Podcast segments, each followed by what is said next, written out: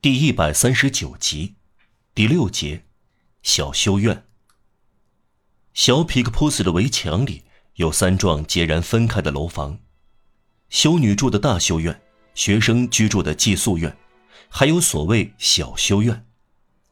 小修院带花园，各教派的老修女共同住在那里。他们是大革命摧毁的修道院残存下来的。是黑、灰、白各色的混合，是各种修道团体和各式各样教派的汇聚。如果允许这样的词汇汇合的话，可以称为一种杂凑修院。从帝国开始，那些流离失所的穷姑娘允许避居在圣贝尔纳本笃会的羽翼下，政府给他们支付一小笔寄宿费，小皮克普斯的嬷嬷殷勤地接待他们。这是一个奇特的大杂烩。个人遵守自己的教规，有时允许寄宿女生拜访他们，这是他们重要的消遣。这些少女在记忆中留下了圣巴齐尔、圣斯科拉斯蒂克和雅可布等修道院的嬷嬷的形象。这些避难的修女中有一个几乎觉得回到自己老家，这是圣奥尔修会的一个修女。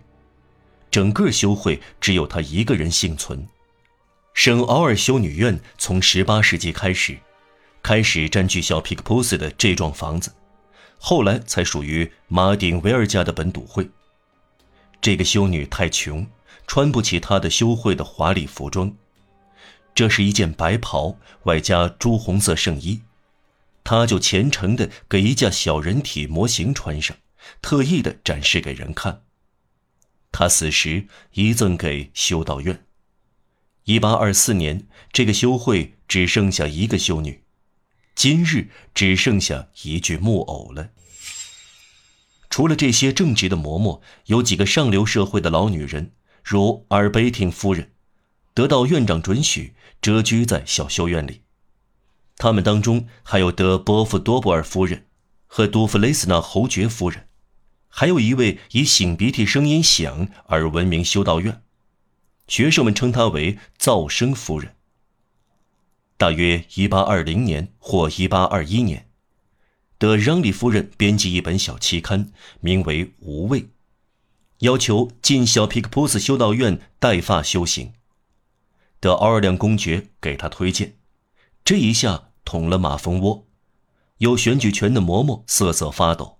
德让利夫人写小说，但她宣称她最憎恶小说。再说，她到了世俗修行的阶段。天主保佑，亲王也保佑，她进来了。六个月至八个月以后，她走了，理由是园子没有树荫。修女们反倒高兴，尽管她年事已高，还弹竖琴，而且弹得非常好。他走的时候，在修行室留下了记号。德让利夫人很迷信，是个拉丁语学者，这两点就能相当好的勾画出他的侧影。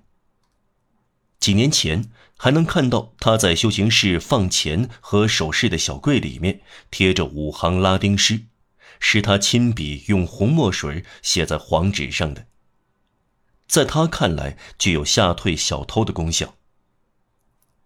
架上挂着三具德行不同的身体，迪马斯和热马斯，还有天主在中间。热马斯活该下地狱，迪马斯要升天。万能的天主保佑我们和财产。念完这首诗，再偷你就得完蛋。这几句诗用16世纪的拉丁文写成，提出了一个问题，就是。骷髅地那两个小偷是否像人们一致认为的那样，叫做迪马斯和热塔斯，或者迪斯马斯和热马斯？上一世纪的热马斯子爵想成为那个坏小偷的后裔，这种拼法会使他大为不悦。再说，这几句诗的法力，必居的修女们都深信不疑。修道院的教堂将大修院和寄宿院分开。就像有一道真正的堑壕隔开一样，这样，教堂自然归寄宿院、大修院和小修院共有。临街甚至开了一扇门，供公众出入。但修道院的结构不让他的女居民看到一张外人的脸。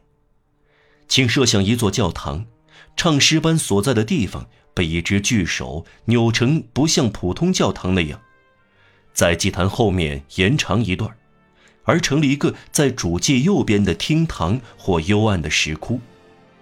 请设想这厅堂由上文提到的七尺高的帷幕封住，在帷幕的阴影中。在祷告条椅上，左边聚集着唱诗班的修女，右边是寄宿女生，底部是杂物修女和初学修女，你就会想象出小皮克普斯的修女怎样做盛事了。这个石窟叫做唱诗室，有一条走廊与修道院相通。教堂从园子取光，修女参加日课，按教规要保持沉默。公众听到座椅垫板起落碰撞的声音，才意识到他们在场。